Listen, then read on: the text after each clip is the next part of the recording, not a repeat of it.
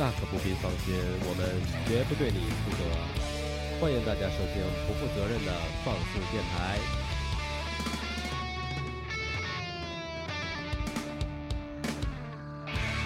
哟，你们好，你们现在听到的就是放肆 Radio，我是你们的 DJ 十四。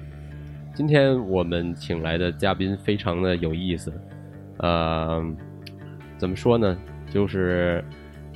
就是很意想不到的嘉宾。我先给大家介绍一下吧。首先，两位嘉宾是来自武汉的朋友，分别是奇吉，啊哈喽，大家好，我是奇迹。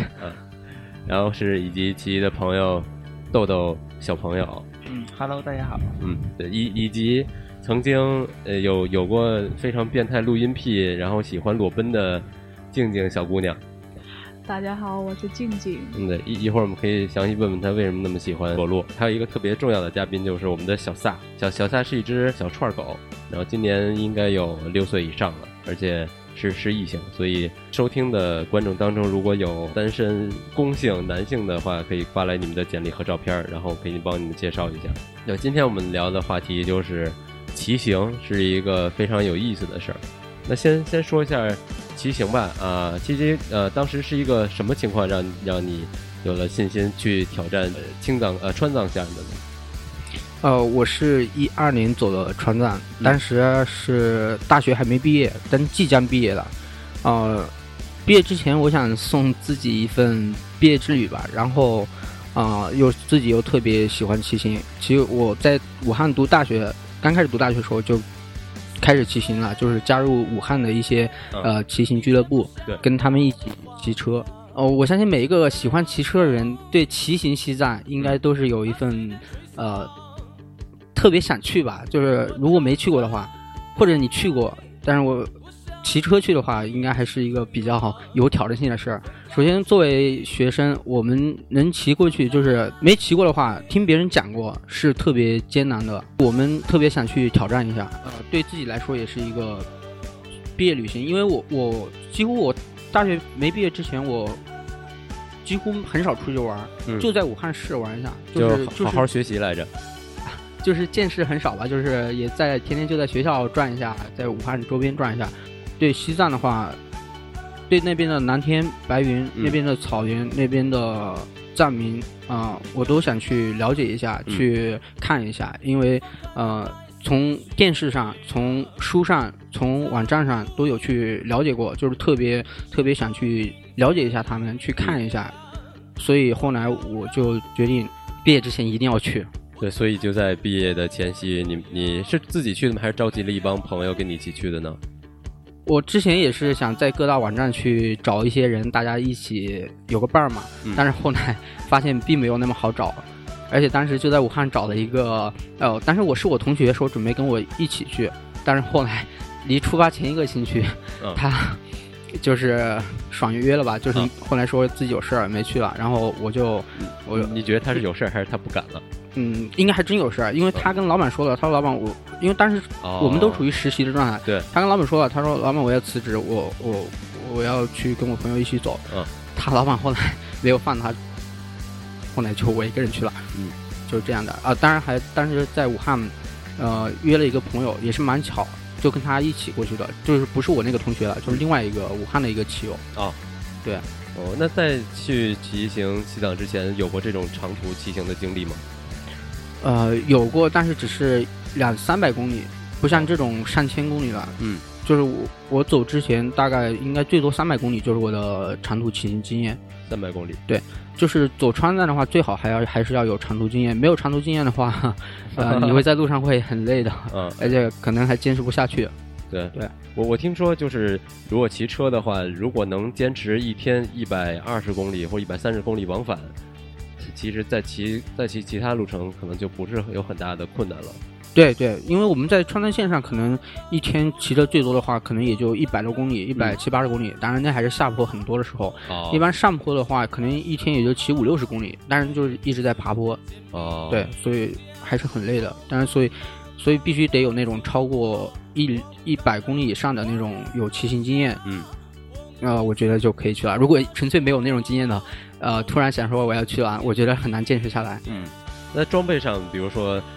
选择公路车呀，或者是山地车，这些当时是怎么选择的呢？或者一个嗯二八加重、凤凰啊、永久啊，这这那种普通的自行车。以前应该是有那种人骑二八啊去的，啊就是因为现在山地车会比较多嘛，而且山地车有变速，会骑起来啊、呃更轻松一点，而且因为那边路路还不是特别好，有好路，当然也有那种修不好的路，就是山地车的话，嗯、越野性会比较好一点，通过性会好一点对，所以会选择山地车也比较多。嗯几乎我走的时候，应该路上几乎百分之九十以上应该都是山地车，然后其他的应该就是旅行车。应该那个时候还很少有有公路车在走川藏，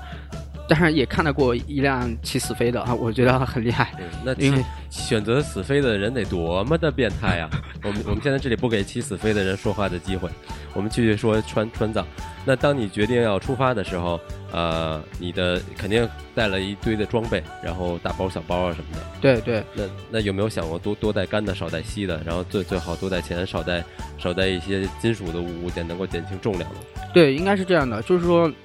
嗯，钱肯定要备足，因为嗯，路上吃喝，然后还要准备一点意外的，因为、嗯因为出去二三十天，你而且那边比较偏远，就是。而且户任何户外都是有风险的，嗯你出了任何一种事儿，你必须得有有钱来，就是去治疗啊。所以那种肯定要备，钱肯定要备足。再就是装备，装备的话就是尽量能不带的尽量不带，嗯，而且尽量要轻量化，因为我们当时走的时候，没有经验的人把书还带书去，就是呃说我路上累了，我晚上睡觉的时候我看下书，嗯但是其实是后来要么就送给别人，要么就寄回去了，啊，就就是能尽量少带的就少带，当然一些必备的东西啊，你比如说一呃药药品啊，一些跌打损伤的一些东西药药啊，擦伤的啊，然后还有一些呃。衣服啊，保暖的啊那些东西要带。其实其他的现在那边也挺发达的了，哦你缺什么可以随时买。工工具什么的需要带吗？工具对，然后就是修车的工具，你骑二十多天，中途车子出问题，你比如说爆胎，这个爆胎是最常见的。啊，那那那那爆胎是经常见的，所以你要会自己补胎或者是换胎，然后可能刹车、变速这些东西，因为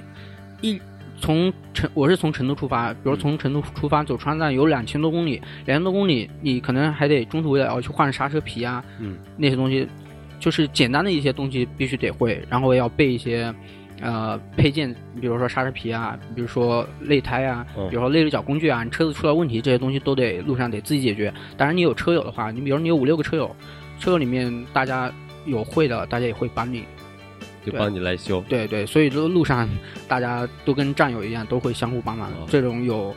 就就出走在路上的，我相信大家都会感觉得到。对，就骑着骑着，可能一开始不是一起的，最后大家的速度差不多，就一一起骑了。对对对，哦，那那像这样的话，你们一天都要骑多少公里呢？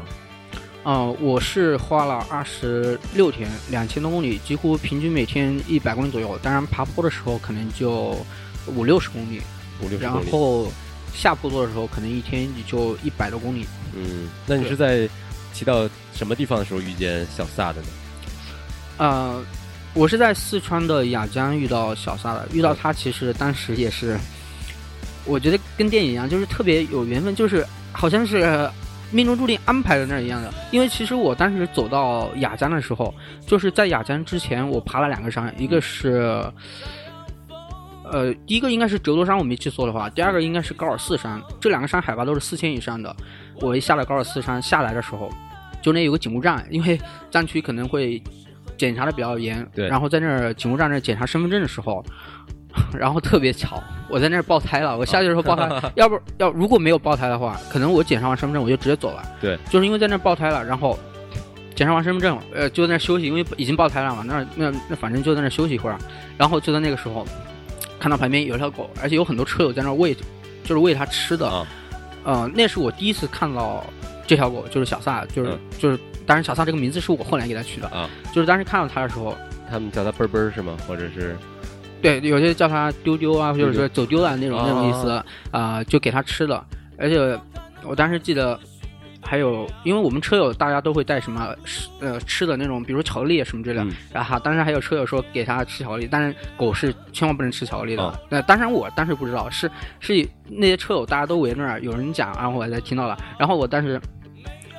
累了，嗯，又困了，然后我我也非常累，我就拿了一个鸡腿出来吃，嗯，然后然后 然后我也过去看了一下嘛，就站在那看，然后我就在那吃鸡腿。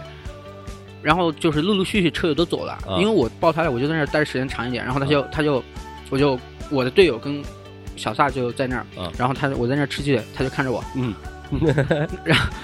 就就就蛮可怜的看着我，然后我就给了他一点吃的，嗯就把自己的鸡腿分了一半给他，我。然后吃完了嘛，我就想，然后我就我就因为马上已经到了那个住宿的地方，我就嗯。推着车子走，我就我就没有管他了啊。然后我走走走走到后来，我走到旅馆门口的时候，哎，发现转头他还跟着我在，啊，你确定他是跟着你，不是跟着鸡腿的味道吗？应该是鸡腿，然后就一直跟着跟着跟着我们走，跟着我们走，然后我跟我的队友就就当时觉得他也是，说实话也是蛮可怜的，在对战区又冷，晚上，而且那边呃路上也没什么吃的，几乎就是很荒凉，然后我们就住旅馆，然后就跟老板说了一下，说。因为那边我们不确定他能不能带狗，因为其实很多地方是不能带狗让狗进的。对。然后我们就跟老板说了一下，就说这是我们的狗，能不能带一晚？就是嗯晚上让它住在我们房间嘛。对。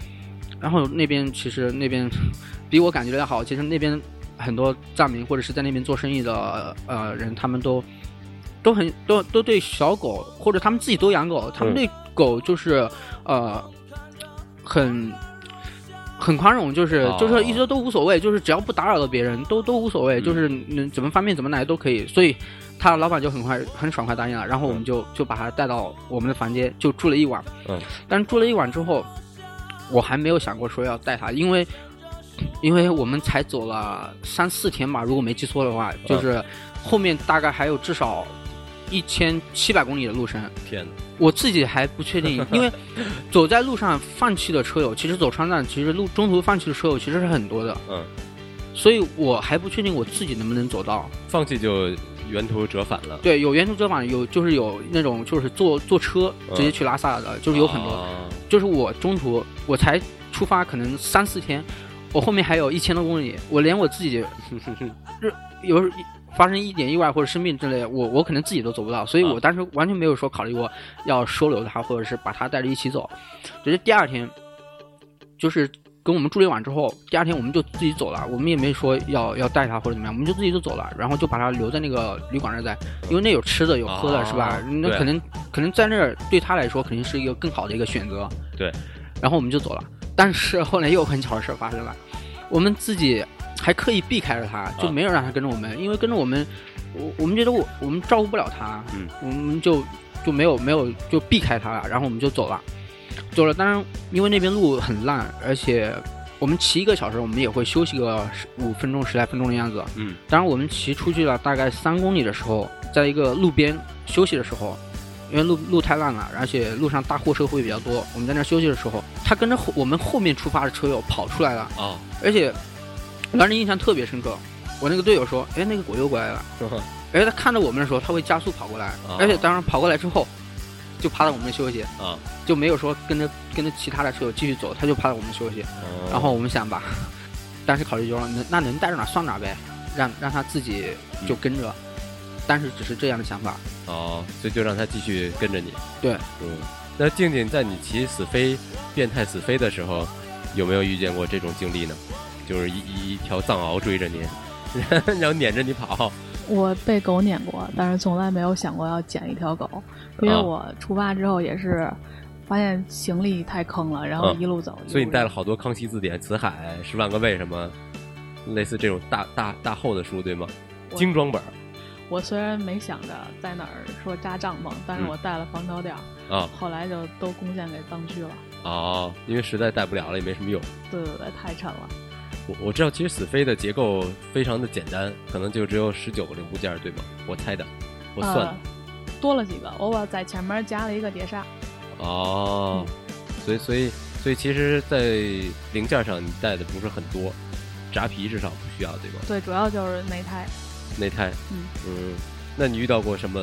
非常奇特的经历吗？在你骑行的时候，你是一个人，是和一一群人去的是吗？两个两个人个人，对对对。哦当，时其实也是跟他一样，走之前约了好多人，大家都雄心勃勃的对啊走。最后都颓了。对对对对，最后该出发的时候全都怂了。就是这是一个跟我一块练跑酷的姑娘，啊，然后我们俩一块去。也是个姑娘，对，是姑娘，但是她骑的是山地。哇，所以你是死飞，她是山地，对对对然后你们两个姑娘就上路了，啊，然后上路之前吃的特别饱的一顿饭。我开我开玩笑，那其实挺危险的。作为两个女生去去这种探险啊，或者是这种经历，当时是十几岁，太会聊了，二十几岁，二十二跟他一样二十二窜一窜，啊，哦，所以当时你们两个嗯没有遇见，因为可能速度是不一样的。呃走的路也不一样。对，对对，你是走的青藏，对，然后你是走的川藏，对，哦，那后来，那那我们再接着说小萨，呃，所以小萨第二次追，第一次追上了你们之后，就一一直留在你们身边。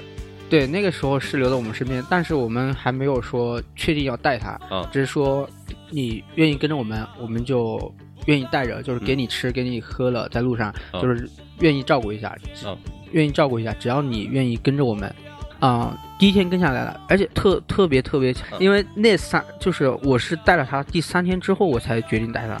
呃，那三天就是在路上，真是海拔最高的地方，就是而且几乎都是上坡或者是平路，没有那种下坡，所以那三天他就完全是跟着我们自己自己在走，自己在走路，自己在跑。呃如果那三天他没有坚持下来的话，可能可能就不会就会有后面的事情了。嗯因为那三天对于我们来说也是特别困难的，因为那三天是全全程路最烂，海拔最高，很多人就在那儿就是坚持不了了，就是肯定直接坐着车走了。那天我我们就是慢慢慢慢在骑，那个时候我们也带不了他，就只能完全靠他自己，看他自己能够坚持下来，能够跟着我们跟跟下来。就那三天最困难的三天，对于我来说那是最困难的三最天。困难的一次对挑战，对，走过来了，而且小撒也跟着我走过来了。就三天之后，我才决定要带他。啊，而且就是一定要把它，呃，我到哪儿把它带到哪儿。嗯比如说别的车友或者别人自驾的或者骑摩托车的，看到哎有个狗跟着，嗯他们也会下来跟哦去跟他打招呼，然后跟我们聊天。所以他在中途是给我们其实给我们带来很多呃欢乐的或者是一些其他的一些东西。所以后来三天之后，我说最困难的三天走了，后面肯定要比这儿好走，那我就带着他，就就三天之后我才决定后面就把他给相当于是收留他了，然后我们就一起后面就一直在走。哦，对，好，那之后肯定会有一些更有意思的事情发生，而且我突然发现我们的嘉宾小三睡着了，那我们先听一首歌，一首歌回来我们继续聊我们的西藏之行。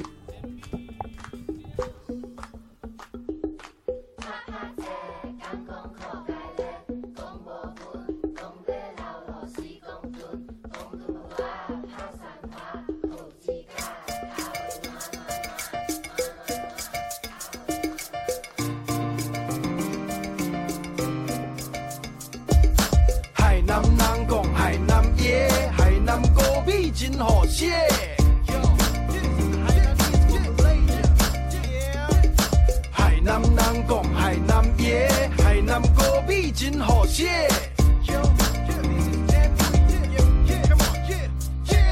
梦在前头，一起走向港口。几十年回首，已经灰白了头。凡事看透，不向命运低头。转头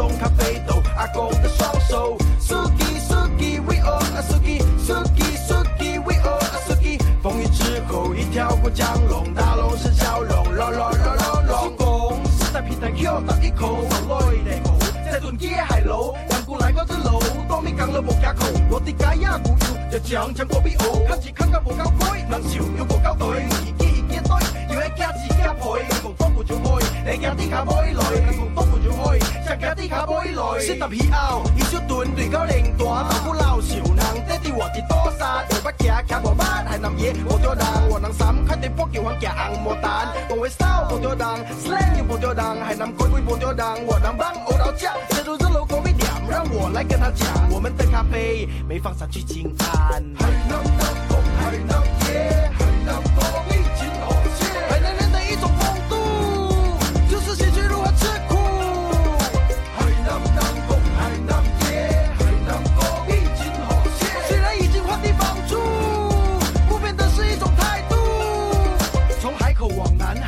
漫长，莫名其妙惆怅，历史把人流放，纸书在摇晃，听见风的呼唤，原来那只是苏东坡在长叹。看这片沙滩那个晚上，汽笛声一响，阿公从此逃亡，同样地方哪里才是谁的家乡？遍地黄金的梦和一个被贬的官。哥伦布说地球是圆的，世界的，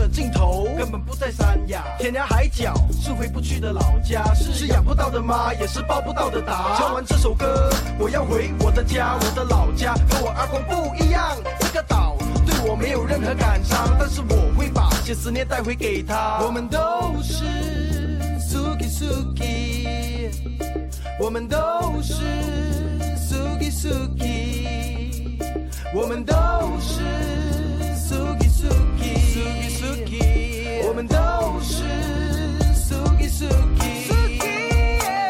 梦在前头，一起走向港口。几十年回首，已经挥白了头，百尺竿头，不向命运低头，转动咖啡豆，阿公的双手。Suki Suki，We all are Suki Suki Suki，We all are Suki。风雨之后，一条过江龙，